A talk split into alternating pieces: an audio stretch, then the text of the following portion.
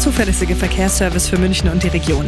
A92 Deggendorf Richtung München. Zwischen Eching Ost und Kreuz Neufahren. Gefahr durch eine ungesicherte Unfallstelle. Bitte Vorsicht, hier ist der Standstreifen, die rechte und die mittlere Spur blockiert. A8 Salzburg Richtung München. Zwischen der Abfahrt Holzkirchen und Kreuz Süd stockender Verkehr. Hier brauchen Sie 20 Minuten länger aktuell. Und dann haben wir die Meldung aus München. Da ist ja heute die St. Patrick's Day Parade. Ab 12 Uhr geht's los von der Münchner Freiheit Richtung Odeonsplatz. Da dann natürlich komplett Sperrung und Sie nutzen bitte lieber die öffentlichen Verkehrsmittel. Aber auch im Vorfeld kann es schon zu Sperrungen kommen und Autos, die im Weg sind, werden abgeschleppt. Dann noch eine Meldung von den S-Bahnen in München. Auch dieses Wochenende wieder Einschränkungen wegen Bauarbeiten. Teilweise ist Schienenersatzverkehr eingerichtet.